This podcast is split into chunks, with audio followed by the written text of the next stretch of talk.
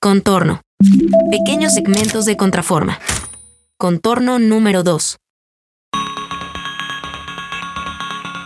No me lo van a creer, pero siempre he pensado que el sistema académico se ha encargado de aburrirnos a todas las personas que hemos atravesado un aula, eh, no importa que sea en escuelas públicas o privadas, al menos estoy hablando de Latinoamérica, casi que nos ha deshidratado. Todo es hablar, hablar y hablar, repetir, nos maceran el cerebro. ¿Y la acción? ¿Dónde está la acción?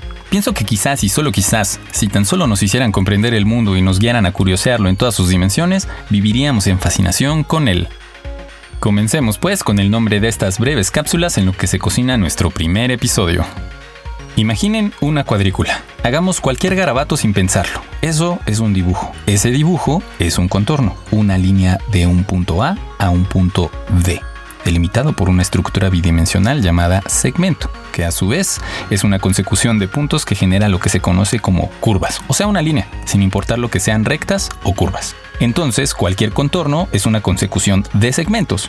Un círculo se conforma de cuatro trayectos, AB, BC, CD y DA en donde el punto o nodo inicial que es A se encuentra a las 6 del reloj, el B a las 9, el C a las 12 y el D a las 3. Por ejemplo, una O mayúscula o minúscula se componen por dos círculos, es decir, tiene 8 segmentos en dos contornos. Una V de vaca minúscula o mayúscula normalmente tiene o puede tener 8 segmentos.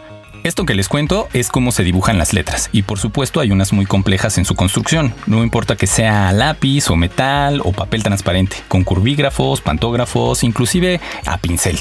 La silueta de una letra rellena o en línea es un contorno, sin importar si es física o si es digital. En la computadora hay puntos afuera de las curvas para determinar las instrucciones de estas curvas y las formas de sus segmentos. Representan ecuaciones matemáticas muy complejas, pero esto seguro se los cuento en un episodio completo. Contorno. Pequeños segmentos de contraforma.